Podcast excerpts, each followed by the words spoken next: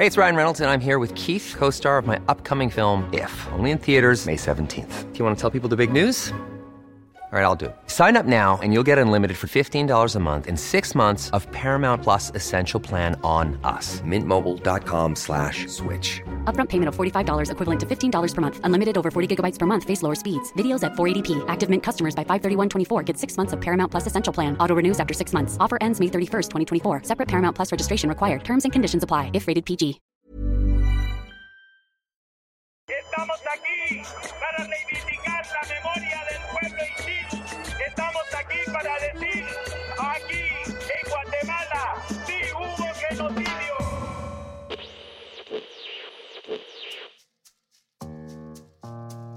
Bienvenidos a Ecos de la Advertencia. Soy Miguel Pulido, uno de los productores del podcast que grabamos entre La Corriente del Golfo y Antifaz. Conversaciones sobre la impunidad en Guatemala que funcionan para entender las realidades de muchos de nuestros países de América Latina. Si llegaste hasta aquí y aún no has escuchado el episodio 4, El Acuerdo, haz una pausa. Ve, escúchalo y regresa cuando termines para entender las conversaciones que Andrés Torres Checa ha preparado y que justo ahora nos va a explicar en qué consisten. El episodio 4 del acuerdo es uno de los episodios quizás más técnicos y cargados de información, pero uno de los más importantes porque explica todo ese esfuerzo material, intelectual y humano detrás de crear algo como la CICIG.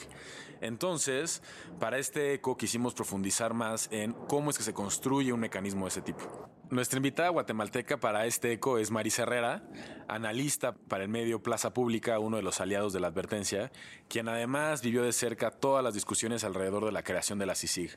Nuestros otros invitados son Ana Lorena Delgadillo y Luis Daniel Vázquez. Ambos son expertos en el tema de fortalecimiento de instituciones de procuración de justicia y acompañaron momentos importantes en México como el movimiento Fiscalía que Sirva. Además, Francisco Cox, quien formó parte del grupo interdisciplinario de expertos independientes para el caso Ayotzinapa, nos comparte su reflexión de por qué son importantes estos mecanismos extraordinarios de justicia. Condujo conmigo a Aide Pérez, directora de Fundar, que además es una excelente dupla para este episodio porque desde su organización han estudiado y propuesto alternativas para construir algo similar a la CICIG o para mejorar las fiscalías que ya tenemos en México. Estos son los ecos de la advertencia, voces autorizadas que nos permiten profundizar desde la academia, el activismo, la práctica jurídica, lo que sucede con la impunidad. Escúchenlo. Nunca podrán imponer amnesia histórica memoria colectiva.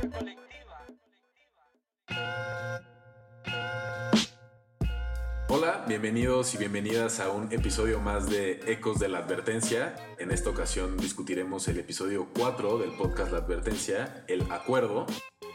Me acompaña como co-conductora Aide Pérez. ¿Cómo estás, Aide? Hola, ¿qué tal Andrés? Pues muy contenta y muy agradecida de que me hayan invitado a formar parte de esta iniciativa. Muchas gracias. Desde Guatemala nos acompaña Marisa Herrera. ¿Cómo estás, Marisa? Hola, muy bien, sobreviviendo a los huracanes. Muy bien, gracias por invitarme. Y desde México están también Luis Daniel Vázquez. Hola, queridos, muy buen día. Gracias por la invitación. Y Ana Lorena Delgadillo. ¿Cómo están? Buen día. Eh, muchísimas gracias también por la invitación. Y pues lo que hacemos en este podcast en realidad es ñoñar un poco más de lo que se aborda en la advertencia y poder profundizar en varios temas.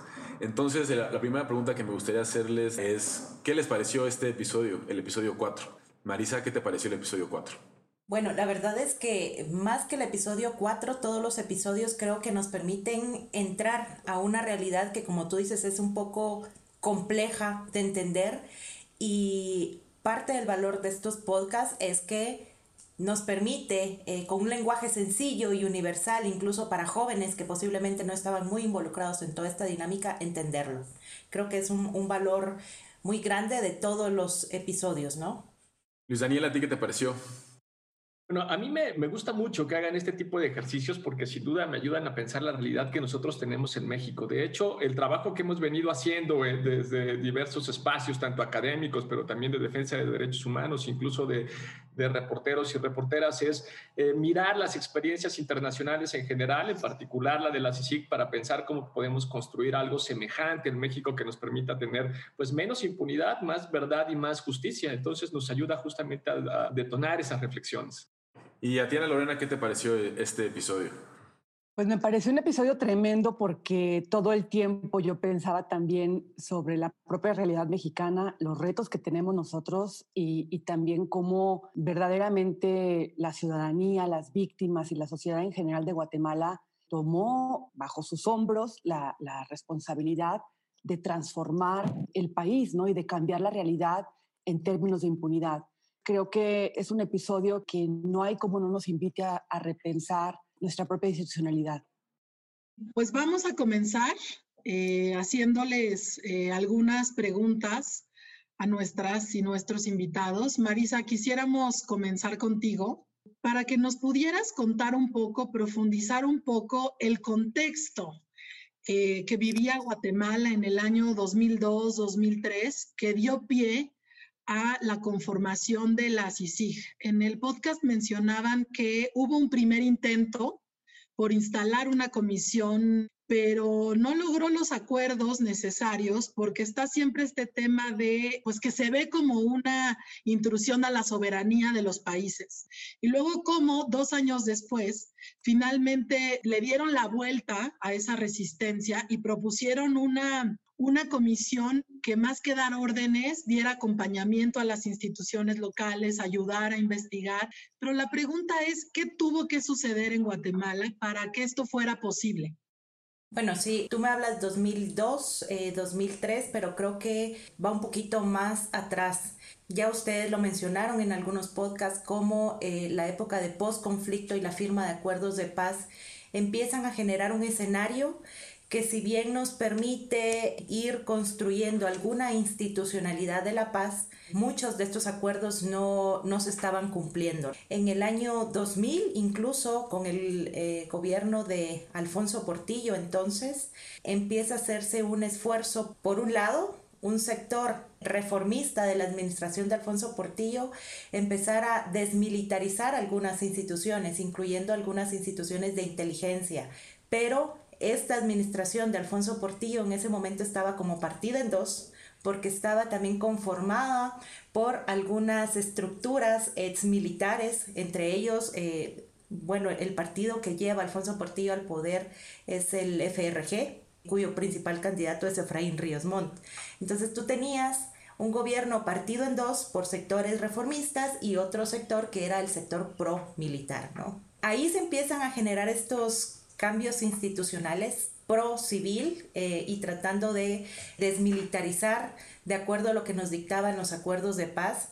Sin embargo, los esfuerzos van de la mano de actores claves en ese momento y es cuando algunos actores de estos eh, reformistas empiezan a pensar y empiezan a, a empujar esta iniciativa de una comisión. Primero era CICIAX, previamente porque se veían estos cuerpos ilegales y aparatos clandestinos de seguridad que venían desde entidades de seguridad y de, inteligencia del Estado y que se estaban aprovechando de recursos públicos para enriquecerse y para generarse impunidad. Eso es lo que, digamos, eso es lo que tenemos en ese momento. Y a partir de ahí hay ciertos actores claves que empiezan a empujar esta agenda que no se ve concretada si no es hasta el 2006 cuando se firma el, convenio que da vida ya no a la CICIAX, sino que a la CICIG. Escucho hablar del contexto guatemalteco y de cómo estaban enfrentando los estragos del conflicto y la militarización que había.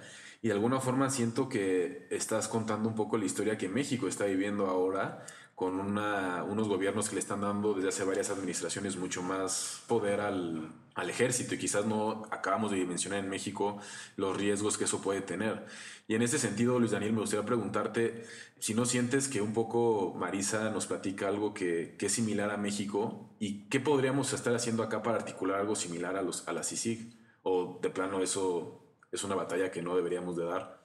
En realidad es una batalla que estamos dando desde el 2015 más o menos, entonces ya tenemos un rato intentando crear algo parecido.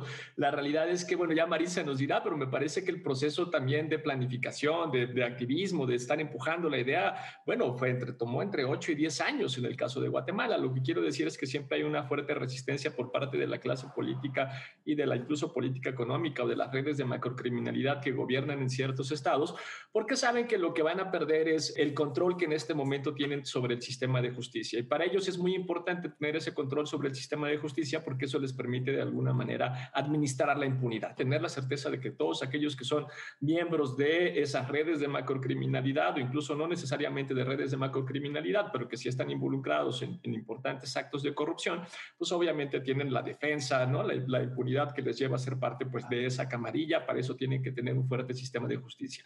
Mira, yo sé que me preguntaste por la militarización, sin embargo, me gustaría contar una cosa antes de eso, porque tal vez la particularidad de México con respecto al proceso de militarización que se tuvo en Guatemala es que, bueno, nosotros venimos de un régimen que en realidad no fue una dictadura como tal, sino más bien un partido hegemónico que eso generó enclaves autoritarios específicos, cierto tipo de enclaves autoritarios. Y uno de los más importantes es precisamente la posibilidad de administrar esa impunidad, ¿no? Es decir, un presidente sabía que podía hacer lo que quisiera, porque cuando terminara su periodo, pues no lo iban a investigar, porque el que seguía iba a ser de su propio grupo político. Nosotros lo que esperábamos es que eso se rompiera precisamente con la alternancia, en la medida que llega un grupo político distinto, un grupo político nuevo, en el 2000, en el 2006, en el 2012, lo que tú esperas es que se, se rompa ese pacto de impunidad, que lo que en el viejo régimen se llamaba pacto de impunidad y ese proceso de administración de, este, pues justamente de la justicia o de uso político de la justicia. No sucedió. Eso no sucedió en el 2000, no sucedió en el 2006, no sucedió en el 2012 y extraordinariamente tampoco sucedió en el 2018. Y digo extraordinariamente en el 2018 porque a diferencia de las alternancias anteriores, en el 2018 había elementos que nos podían dar un contexto político totalmente distinto, es decir, un grupo primero político diferente que no forma parte de la élite anterior, que además hace una, una campaña abiertamente con, que pone en el centro la lucha contra la corrupción, que gana la mayoría en las dos cámaras, la de diputados y la de senadores, que tiene incluso a la fecha altos niveles de legitimidad y de todas maneras no se anima a romper el pacto de impunidad. Entonces ahí, además de la militarización, lo que nosotros tenemos que preguntarnos es qué pasa con la cultura política de esa clase política que sigue considerando que la administración de la impunidad es una herramienta para generar estabilidad política. Que a través de esa administración de la impunidad ellos van a poder seguir teniendo negociaciones ¿no? con distintos sectores, con distintos actores y van a poder llegar a acuerdos y no van a romper esa estabilidad política. En parte por eso, por ejemplo, se entiende lo que nos sucedió hace unos días, el hecho de que las más altas esferas políticas de México se hayan movilizado para evitar que un general fuera juzgado en Estados Unidos. Sí, Luis Daniel, pues yo creo que pones el dedo en la llaga. Eh, tal cual, cómo hacer para romper con el Estado capturado en, en, México, ¿no? Y justamente en este sentido, Ana Lorena, tú diriges una organización que tiene presencia en México, en Centroamérica, conoces muy bien los contextos tanto de México, de Guatemala, y me gustaría escuchar cuáles crees que son las lecciones aprendidas del caso de Guatemala que pudiéramos conversar, reflexionar y aplicar para México. Ya decía Luis Daniel que llevamos también en nuestro país muchos años intentando que haya esta, pues el rompimiento de este pacto y que haya procesos de justicia transicional, de comisiones de la verdad. Se ha impulsado mucho desde organizaciones de la sociedad civil, movimientos de víctima, pero no sucede. ¿Qué crees que podemos aprender y deberíamos de aprender de Guatemala? Pues yo creo que una de las principales cosas que a mí me parece que es una tremenda lección, un tremendo aprendizaje, es definitivamente todo el valor de las víctimas, ¿no? Que, decidieron frenar la impunidad, eh, que decidieron buscar justicia a pesar de que esto les llevó muchísimos años. Entonces, para mí esto es una de las cosas más valiosas que también escuchando el podcast uno se da cuenta que, como en muchos lugares de, Latinoamérica, son víctimas que enfrentan mucho miedo porque evidentemente en nuestros países se, sigue, se busca la justicia en un contexto de mucha inseguridad y estas víctimas decidieron hacerlo y enfrentar eh, altas esferas del poder para lograr la justicia. Entonces, definitivamente para mí esa es una de las cosas más valiosas. La otra cosa que me parece que también es muy importante, que nos enseña la organización de la sociedad civil en Guatemala, es una lección muy importante porque no le apostaban para el momento. Creo que ellos tenían mucha conciencia que la transformación que tenía que haber en el país en términos de lucha contra la corrupción y de lucha contra la impunidad les iba a tomar muchos años y se prepararon fueron poco a poco tejiendo primero redes de sociedad civil con víctimas de manera muy fina, fueron documentando los casos, eh, apostaban a los momentos históricos que tenían en el país. Había mucho trabajo detrás de víctimas y de sociedad civil, que lo que fueron fue a poner todo ese trabajo para que una institución en la que confiaban pudiera llevar adelante eso. Otra de las grandes lecciones, pues es que a pesar de que ha sido muy difícil en el contexto guatemalteco, le han apostado a la institucionalidad nacional. Es decir, es un país que pudo llevar a la justicia a un genocida de los niveles más altos de responsabilidad del país y que después con la CICIC pues también se logra llevar a un expresidente y a una vicepresidenta. Entonces, yo creo que en este sentido, eh, Guatemala fue tejiendo lentamente eh, un camino institucional para que estuviera preparado para cuando esto llegara, ¿no? Y la llegada de una persona como Claudia Paz garantiza que pueda tener un buen camino las investigaciones y que también pudo armar un muy buen equipo, ¿no? De las cosas que también creemos que son importantes es que cuando se dieron estos momentos institucionales, cuando estuvo Claudia Paz y después la colaboración que tuvo Iván Velázquez con la Fiscalía, le apostaron a formar cuadros al interior de las instituciones que fueran capaces de actuar conjuntamente con las instancias internacionales de apoyo, ¿no? como en este caso la CICIG. Entonces, el trabajo de colaboración entre instancias nacionales donde pudieron hacer células de confianza, células de legitimidad para las víctimas y el acompañamiento internacional, me parece que fue una fórmula excelente para que pudiera haber un marco de independencia, pero también un marco de, creación de institucionalidad. Y la otra cosa que me parece que es muy importante es cómo logran involucrar en general a la sociedad, al país. Cuando nosotros vemos, que es una cosa que a mí me sorprende muchísimo de Guatemala, el poder de los jóvenes, el poder de la ciudadanía de salir a las calles, que, que las y los estudiantes tomen las calles cuando está habiendo designaciones que se hacen contrarias a los estándares que se han ido determinando en el país. O sea, esta es una cosa que es muy difícil que veamos acá en México, ¿no? La importancia que se le ha dado al Poder Judicial. O sea, no solamente se han enfocado en combatir redes de, criminalidad, digamos, desde la parte del Poder Ejecutivo, desde la parte de los militares, sino que también han mirado al Poder Judicial, han mirado a la corrupción del Poder Judicial y han trabajado de la mano del Poder Judicial. Ese tipo de elecciones son muy importantes. A nosotros nos dice constantemente, eh, cuando hablamos con Iván Velázquez, que el papel de las y los periodistas también ha sido fundamental para abrir brechas y caminos de verdad en Guatemala, ¿no? Entonces creo que es, todas estas fórmulas son eh, aprendizajes tremendos para México que podríamos ir nosotros entendiendo. Gracias, Ana Lorena creo que colocas pautas muy interesantes para el análisis del contexto mexicano, un contexto de macrocriminalidad, corrupción, impunidad como el que vive México, no es algo que vayamos a lograr cambiar, por supuesto, de la noche a la mañana y requiere un montón de trabajo coordinado, articulado, de aprovechar la coyuntura, los contextos políticos, víctimas, organizaciones, funcionarios convencidos al interior. Es un escenario complejo y una articulación compleja que coincido, ¿no? Que no tendríamos que dejar de lado y que tendríamos que seguir intentando. Marisa, ¿tú tenías una reacción a, lo que decía Ana Lorena? Sí, a lo que decía ella y un poco a lo que Daniel dijo hace unos momentos en cuanto a esta administración de la impunidad. Y quisiera hacer una analogía, no irme tanto hacia lo histórico, pero tocar algunos elementos claves que nos tienen hoy en día en circunstancias iguales o peores que las que teníamos previo a la llegada de la CICIG. Y tú también lo mencionaste, el concepto de soberanía cómo hay etiquetas, cómo hay conceptos que nos pueden dividir como ciudadanía y que al final nos enfrentan entre nosotros y les procuran un escenario mejor para este manejo de impunidad.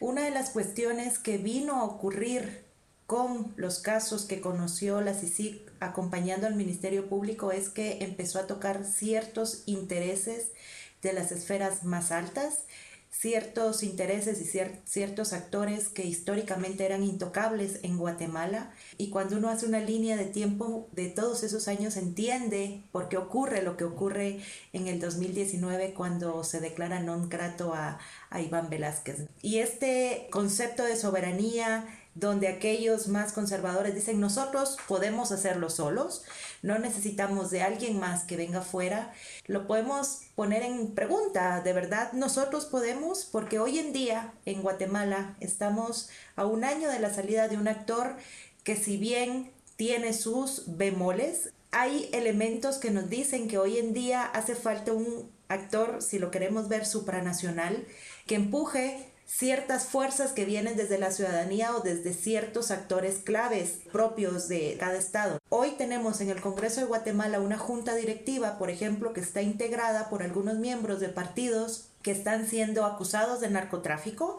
En el caso de UCN, que es su candidato presidencial, Mario Estrada, está, fue condenado en Estados Unidos por narcotráfico. Hoy UCN, este partido, es parte de la junta directiva del Congreso, por ejemplo, o partidos como FSN con candidatos prófugos de la justicia. Eh, eso es lo que tenemos hoy en día en Guatemala. Y si queremos poner otro ejemplo paradigmático, en Guatemala, por ejemplo, se elige a Roberto Molina Barreto como eh, magistrado a la Corte de Constitucionalidad y las organizaciones eh, sociales señalan que hubo vicios en su elección.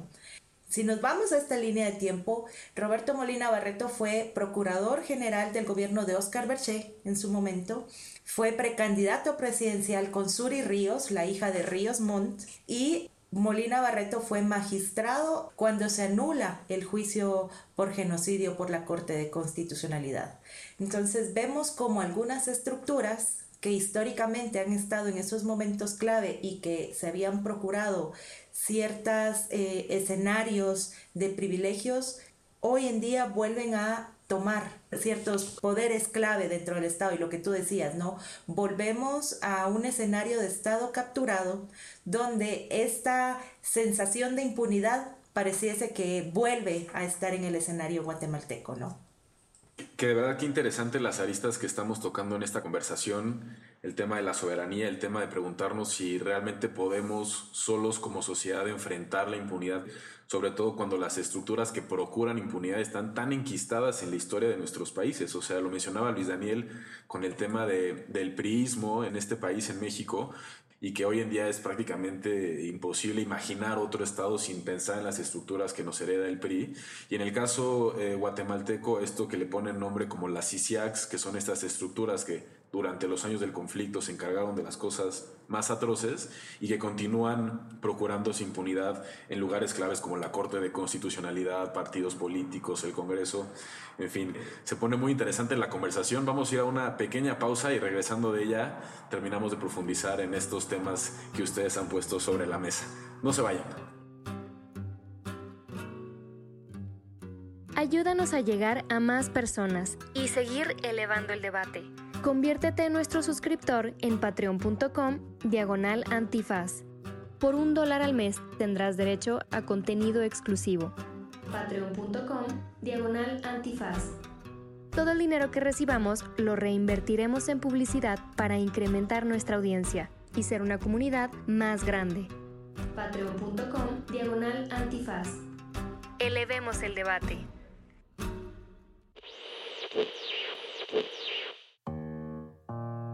Nombre es Francisco Coxvial. Fui miembro del GIEI de México, soy socio fundador de Balmaceda Cox y Piña, donde trabajo actualmente, y soy miembro de la misión de determinación de hechos de Venezuela.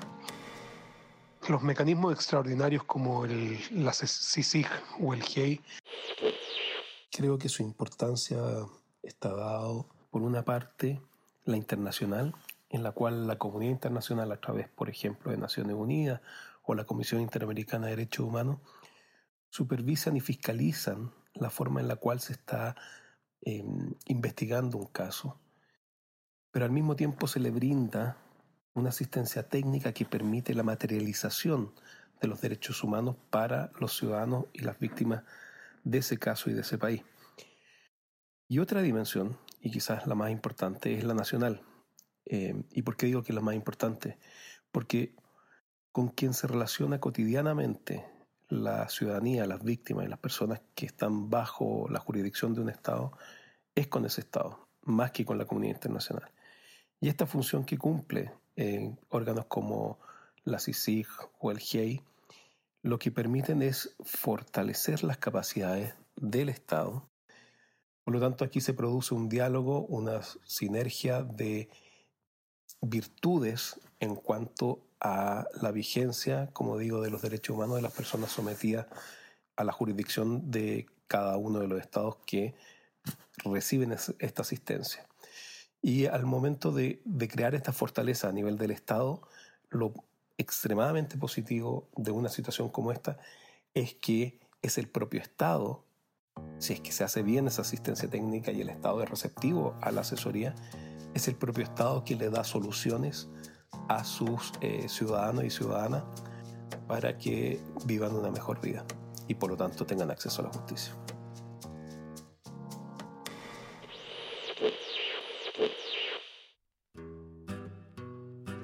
Regresamos de nuestra pausa para seguir conversando en este cuarto episodio de Ecos de la Advertencia. Estamos comentando el episodio 4 del podcast de la Advertencia, El Acuerdo, que habla de la llegada de la CICIG a Guatemala, este mecanismo extraordinario de combate a la impunidad. Están con nosotros desde Guatemala Marisa Herrera y en México Luis Daniel Vázquez y Ana Lorena y conduce conmigo el día de hoy Aide Pérez.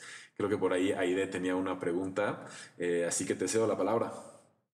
Sí, Andrés. Bueno, pues en función de lo que acabamos de escuchar ahora de la cápsula sobre el GEI, quisiéramos preguntarte, Ana Lorena, justamente qué representa para México el que en su momento se haya aceptado un mecanismo extraordinario, aunque sea para un caso específico, como es el caso Ayotzinapa. ¿Qué representa en términos de verdad, de justicia, justo de probablemente de superar esta idea que ya colocábamos de la soberanía, de que podemos solos. Finalmente se permitió este mecanismo extraordinario, pero tocó tantas fibras tan sensibles en el país que en el sexenio pasado terminó siendo expulsado. ¿Cómo valoras tú eh, el GIEI en México? ¿Qué implicó? ¿Qué representa? ¿Nos puede dar lecciones, luces? ¿Cómo lo miras? Yo creo que el, tener el mecanismo del, del GEI en México ha sido una de las principales experiencias que hemos tenido en el país sobre mecanismos de verdad que acompañen a las víctimas y que cuenten con la legitimidad de las víctimas y que vengan a plantear evidentemente una alternativa a una verdad oficial instalada, una verdad que evidentemente representaba tremendas dudas para las víctimas y para la sociedad en general. Creo que una de las principales cosas que impiden que nuestro país haya confianza es el tema de la falta de legitimidad de las instituciones de procuración de justicia. Y eso lo podemos ver claramente pues, con la cifra tan alta de, de la cifra negra, más del 97% de personas que no confían eh, en la institución de justicia y que nos quieren ir a denunciar porque no confían y porque saben que van a ser maltratados o porque lo que se ponga en las instituciones va a ser pervertido. Lo que permite el GIEI primero es crear un espacio de confianza para las víctimas, para que puedan ir a colocar sus testimonios y para que pueda haber una investigación alternativa a lo que estaba planteando el Estado, al planteamiento que tenía la Fiscalía General de la República, que finalmente lo que representaba pues era una maquinaria de impunidad que ha sido construida durante muchos años y que no tenía cómo contar con herramientas para enfrentar realmente al poder, ¿no? Al poder del más alto nivel, al poder del ejército, al poder de las instituciones que pudieron haber participado en los lamentables hechos de la desaparición de los estudiantes. Entonces, creo que lo primero es eso, es decir que está bien que un país acepte que no lo puede hacer. Está bien que un país acepte que requiere apoyo internacional. Esto ha sucedido en muchísimos países. No es el único caso el de México, donde se han aceptado misiones internacionales para casos de gran impunidad y que definitivamente esta combinación, digamos, de trabajo de personas expertas de otros países que habían ya enfrentado situaciones o casos, habían acompañado casos de gran impunidad, que pudieran venir a poner esa experiencia para este caso en concreto es algo muy importante. Creo que nos queda el aprendizaje además de cómo trabajaron, o sea, cómo se hizo un trabajo conjuntamente con las víctimas, cómo se incluyó también el contexto de donde ocurrieron los hechos y cómo también se investigaron a los agentes del Estado que pudieron estar involucrados en la perversión de la investigación por el caso Ayotzinapa. Es una lección de que si no tenemos instituciones sólidas, si no tenemos instituciones independientes, si no tenemos instituciones confiables, podemos en este momento acompañar ejercicios puntuales de justicia eh, con mecanismos independientes que lo que van a hacer es venir a inyectar un caso, venir a darle la fuerza para que tenga la solidez probatoria y sobre todo venir a dar una alternativa a las víctimas para la construcción de una verdad pues que se apegue a los hechos. Si bien el trabajo del GIEI en comparación con el trabajo de la CICIG es más reducido, es solamente un caso en específico, solamente un par de años, creo que el legado que deja el GIEI si es, al menos en el caso de Ayotzinapa, romper con esta narrativa de la llamada verdad histórica y poder ¿no? enfrentar nuevas maneras de construir un nuevo camino de justicia. Y por ahí en el episodio 4, Marisa, una de las analistas políticas de la CICIG, menciona que generalmente para combatir la noción de la impunidad en la sociedad se toma hasta 30 años y la CICIG lo hizo en 13. Me gustaría preguntarte si coincides un poco con ese diagnóstico y cómo fue que se ha logrado combatir desde Guatemala la narrativa de que los intocables no lo son y cuáles fueron las alianzas estratégicas que tuvo que crear la CICIG para cambiar ese diagnóstico frente a la ciudadanía. Sí, en efecto, cuando uno ve la línea de tiempo de, del trabajo o de Guatemala durante este periodo de tiempo, más que la CICIG, yo me enfocaría en el país en estos años en los que estuvo la CICIG, ¿no? Y tú analizas qué gobierno estaba, qué fiscal general estaba en el Ministerio Público en ese momento, e incluso si tú analizas qué comisionado de la CICIG estaba, empiezas a entender un poco esta, esta dinámica. Los primeros años de la CICIG fueron unos años donde aportó en el cambio de institucionalidad y de normativa y eh, digamos pudiéramos hablar de los primeros dos años sin ser estrictos para pasar a unos dos, tres años posteriormente de empezar a tocar casos particulares, pero casos que tenían que ver con criminalidad organizada. Y todo aquí estaba muy bien en Guatemala, todo parecía como que muy bien, la, la CICIG está aportando en estas estructuras de secuestros, de eh, em, adopciones ilegales de niños y parecía que, estaba en una luna de miel en ese momento. Después ya eh, pudiéramos estar hablando año 2012, 2013 posiblemente, cuando empiezan a tocarse otros intereses que ya van más allá de eh, estructuras que se aprovechaban de la administración pública o de los recursos públicos, empiezan a tocarse ciertos intereses privados, que están vinculados al financiamiento de partidos políticos y de campañas, empiezan a tocarse el sector militar, porque hubo un caso incluso de la industria militar, empieza a identificarse estructuras que se aprovechan de estas comisiones de elección de cortes. Bueno, entonces empiezas a ver como un giro de estar tocando casos criminales a casos ilícitos, pero que tienen que ver con ciertos intereses particulares. Y ahí es donde empieza a encenderse la llama y donde empiezan a encenderse las alertas de estos sectores que se empiezan a tocar, se empiezan a ver como tocados en esa impunidad, en ese manto de impunidad que habían estado históricamente. Entonces tienes como todos esos casos paradigmáticos ocurriendo en, una, en un momento coyuntural clave y donde entonces ya te das cuenta ya no es solo el secuestro, ya no son solo extorsiones, sino que hay otras estructuras que empiezan a salir de este manto histórico de silencio que había ocurrido y cómo esto empieza a tocar, obviamente, a ciertos sectores que históricamente no habían sido tocados por la justicia. Entonces, eh, sí coincido con ese análisis porque empieza a levantarse ese manto de impunidad gracias a ciertos, eh, eh, ciertos casos clave que tocan a estas estructuras que históricamente habían estado en el silencio. Marisa, escuchándote, recordaba las palabras de Claudia Paz y Paz en el podcast que decía justamente que una de las principales eh, contribuciones de la CICIG en Guatemala fue que dejaron o enseñaron a investigar a las instituciones a partir de una mirada más integral. No caso por caso, no persona por persona, sino empezar a ver redes de macrocriminalidad, redes de corrupción y empezar a quitar este velo de impunidad y Luis Daniel, creo que tú lo mencionabas en tu intervención inicial. En México se ha intentado, a veces me da la impresión que hemos intentado todo, ¿no?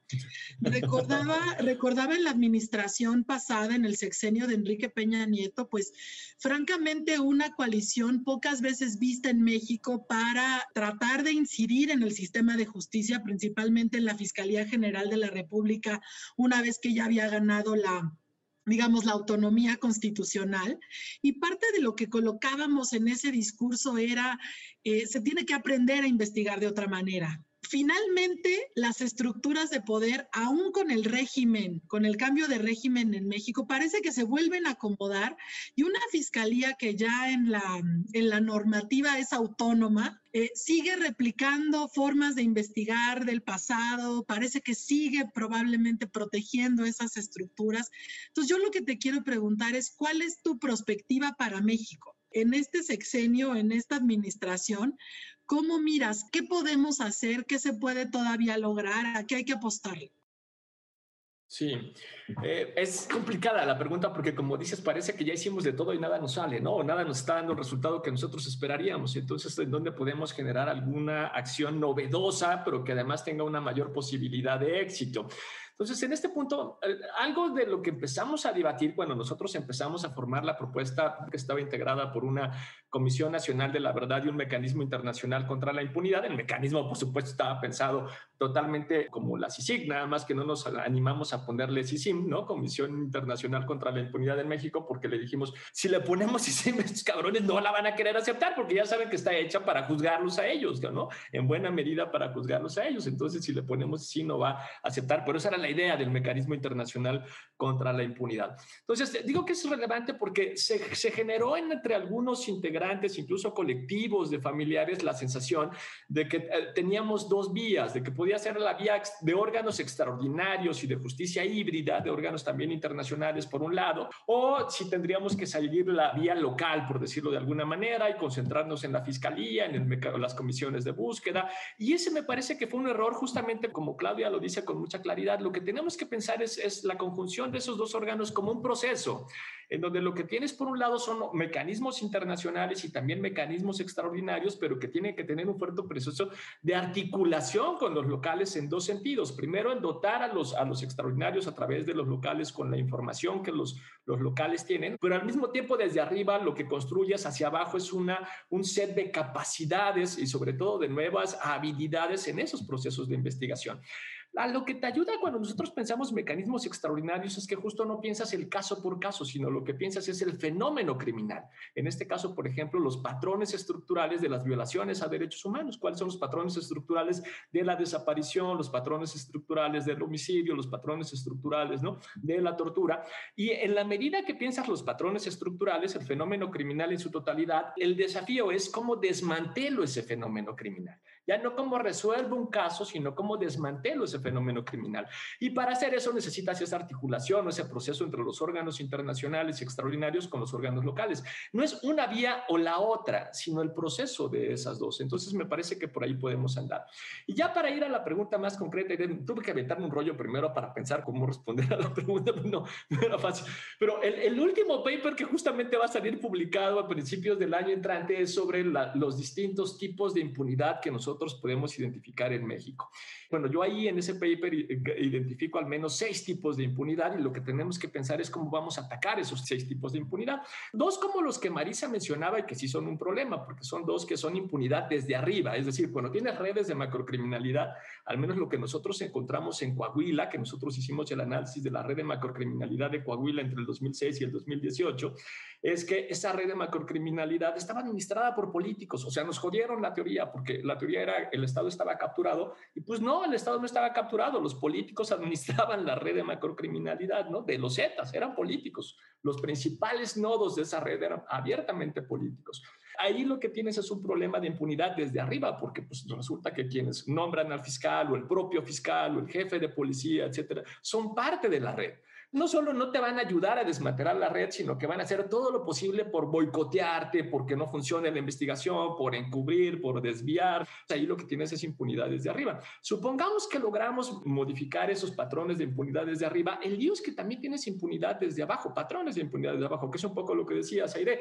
Los policías de investigación, los propios fiscales, pues tienen un entrenamiento de 30, 40 años en donde la lógica es engordar y engordar y engordar carpetas de investigación, no investigar nada, investigar en términos de caso y no de fenómeno criminal. Y ahí lo que tienes que cambiar son esa cultura organizacional de la burocracia, de la normalización de ciertas violaciones a derechos humanos como la tortura, por ejemplo, la violencia de género y de la corrupción.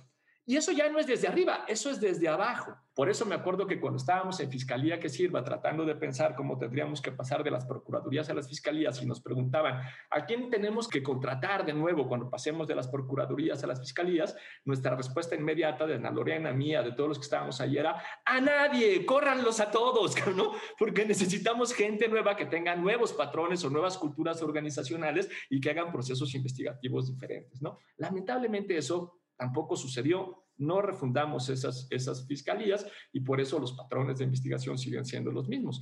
Pero entonces tenemos que pensar eso. Tenemos primero que pensarlo en términos de proceso, órganos internacionales, órganos locales y también al interior de cada unidad de investigación en términos de proceso. Patrones de impunidad desde arriba y patrones de impunidad desde abajo. Por eso es que el desafío es muy complicado. Hay reticencias de la clase política que hacen que esto sea muy complicado Creo que por ahí un actor que mencionas, Luis Daniel, que también está presente en, en, Guatemala y está presente en toda la región latinoamericana, es el crimen organizado y que eso es parte de la estructura que el Estado de alguna forma protege y procura en diferentes sectores o en diferentes niveles, como tú lo mencionas. Y pues no sé si, si si estas conversaciones nos den las respuestas, pero creo que sí nos dan más preguntas y creo que eso es muy valioso también, el poder tener más preguntas que nos permitan profundizar en política comparada, en ejercicios comparados, en ver qué no ha funcionado, en dónde están esas cosas que tenemos que seguir pues luchando e impulsando. Si hay que correrlos a todos, pues los corremos a todos. Si hay que reformar a algunos, pues reformamos a algunos, pero creo que ahí está la enorme labor que toca hacer y que también le toca hacer, por supuesto, a, Guatemala ahora que se ha quedado sin la CICIC, ver cómo reimaginan su procuración de justicia. Pues se nos está acabando un poco el tiempo de esta charla. Ha estado muy amena, muy interesante. Y antes de ir cerrando, me gustaría pedirles una recomendación que le dieran a, quien nos escucha para que si se quedan con ganas de profundizar en estas preguntas, a dónde acudir. Eh, entonces, si quieres, iniciamos eh, contigo, Marisa, en Guatemala. ¿Qué le recomendarías? Creo que hay tres libros que nos pueden servir para irnos a las cuestiones estructurales en Guatemala. Una de ellas es El patio trasero de José Antonio Móvil otra es El Bestiario de Poder, una alianza que se hizo entre Plaza Pública y FIG Editores. Y el tercero es Guatemala, Linaje y Racismo de Marta Casau Zarzú. ¿Y por qué estos tres libros? Creo que en los tres podemos encontrar con nombre y apellido literalmente muchas de estas redes y estas estructuras de poder que están atrás de nuestras élites políticas, económicas y demás. Y estos libros nos pintan ese panorama para que sepamos quién es quién en la política guatemalteca. Luis Daniel, ¿tú qué le recomendarías a nuestra audiencia? Mira, me parece que hoy en México, al menos yo, yo lo tengo perfectamente claro, la principal transformación que nosotros tendríamos que hacer es construir paz. El principal objetivo hoy en México tendría que ser, o la reflexión tendría que ser cómo vamos a construir paz. Y a partir de ese, de ese objetivo, de esa reflexión, yo recomendaría tres documentales. Recomendaría, por ejemplo, el documental Hasta los dientes, para que se den cuenta de qué es lo que sucede en, en esto que a veces se presenta como, como si fueran enfrentamientos y no lo son. Pero sabiendo que la construcción de paz es bastante compleja, creo que lo segundo importante es nosotros necesitamos construir eh, policías ciudadanas, policías efectivas, policías que efectivamente nos cuiden, donde, donde nosotros, las personas, estemos en el centro de la seguridad eh, pública. El otro documental es una película de policías que creo que nos cuenta muy bien el, el gran problema que están teniendo también ellos, porque se encuentran en unas condiciones de trabajo, de corrupción, de violencia institucional, pues sistemática, ¿no? Entonces también hay que conocer la historia de, de las y los policías que lamentablemente están en, muy precarias condiciones de trabajo. Pero finalmente no habría que perder lo más importante. Yo creo que lo más importante de lo que ha sucedido en México y de por qué es importante construir paz son esos 300 mil personas asesinadas, son esos cientos de miles de desaparecidos, son esas personas torturadas. Tenemos que ser muy empáticos y muy solidarios con las víctimas del desastre de México. Y para eso yo recomendaría el documental Volverte a ver que trata de lo que sucedió en las fosas que se encontraron, que además es muy importante porque no son fosas clandestinas, son fosas de municipios en Tetelcingo y en Jojutla, y resulta que tenían muchos más de los cuerpos que se decía ahí, que habían sido metidos de forma ilegal. Entonces, lo que hace evidente es que por lo menos en esos casos estaban claramente involucradas las autoridades eh, municipales y estatales en la desaparición de las personas y esto era lo más grave. Y Ana Lorena, ¿tú qué le recomendarías a nuestros, a nuestros escuchas? Yo coincido definitivamente en que lo más importante es que todos y todas tomemos conciencia de que para que se pueda transformar el país, nuestro país, México, para que podamos eh, erradicar la impunidad, nos tenemos que involucrar, nos tenemos que informar y tenemos que participar.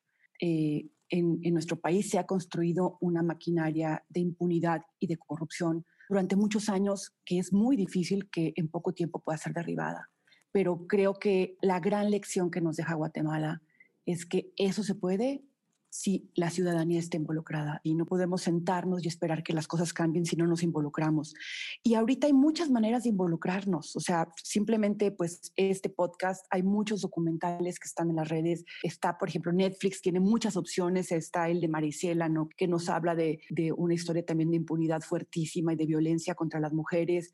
Este, hay que recordar nuestra historia yo hace unos días fui a releer, por ejemplo, el informe que hizo la Oficina de Naciones Unidas para la Droga y el Delito en el caso de feminicidios de Ciudad Juárez en el año 2003.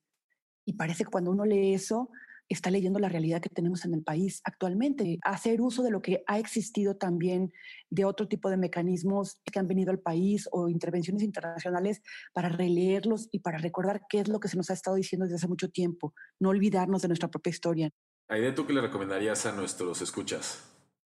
Yo quisiera recomendar, eh, bueno, hacer dos recomendaciones. El primero se me vino a la mente porque es un libro, es un diagnóstico que nos ayuda a ponerle rostro, a ponerle cara a la tragedia que vive México. Es un diagnóstico del impacto psicosocial de las víctimas del caso Ayotzinapa. Es un diagnóstico que coordinó mi colega eh, Jimena Antillón, que la verdad eh, sí lo recomiendo mucho porque hablamos de números, ¿no? Hablamos de desaparición forzada, hablamos de tortura, damos estadísticas, etcétera, hablamos de instituciones.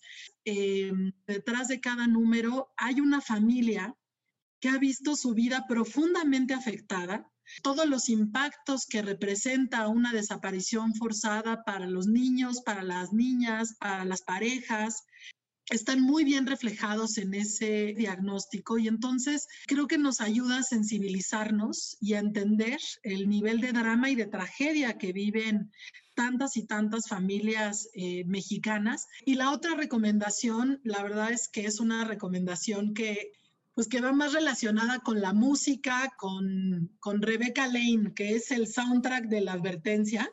Rebecca Lane es una chica feminista talentosísima, llena de fuerza. Yo creo que hay otras maneras de dar la lucha hay otras maneras de caminar es este impulso de causas ciudadanas. Ella es pues muy crítica, pero también muy divertida, muy alegre. Yo creo que en buena medida el podcast de la advertencia también logra llegar a otro tipo de público y a otro tipo de audiencia porque tiene estos recursos. Entonces, si no han escuchado a Rebecca Lane, está en todas las plataformas musicales y sí la, la recomiendo ampliamente. Yo les recomendaría, antes de cerrar, que sigan el trabajo de cerca de las organizaciones que hoy nos acompañan, Plaza Pública con Marisa Herrera, el trabajo de investigación de Luis Daniel, que sacará un paper que ya nos anunció el próximo semestre, el trabajo de Aide y todos los colegas en Fundar, y el trabajo de Ana Lorena y todo su equipo desde la Fundación para la Justicia eh, acá en México. Y también me gustaría recomendar otro podcast, aprovechando, que es de Agencia Ocote, que es un medio guatemalteco que Creo que ha sacado bastantes cosas muy interesantes. Este episodio es el episodio 13, que se llama Espejo Roto, y habla sobre el drama de las adopciones irregulares en Guatemala. Sin más, me, despido y despido este programa. Les agradezco muchísimo a las y los participantes del día de hoy por acompañarnos en el episodio 4 de Ecos de la Advertencia. No se despeguen, sigan escuchando la advertencia y no se pierdan los demás episodios de este programa. Muchas gracias y hasta la próxima. La mejor batalla es conmigo misma. Soy autogobierno, mi bandera es anarquista.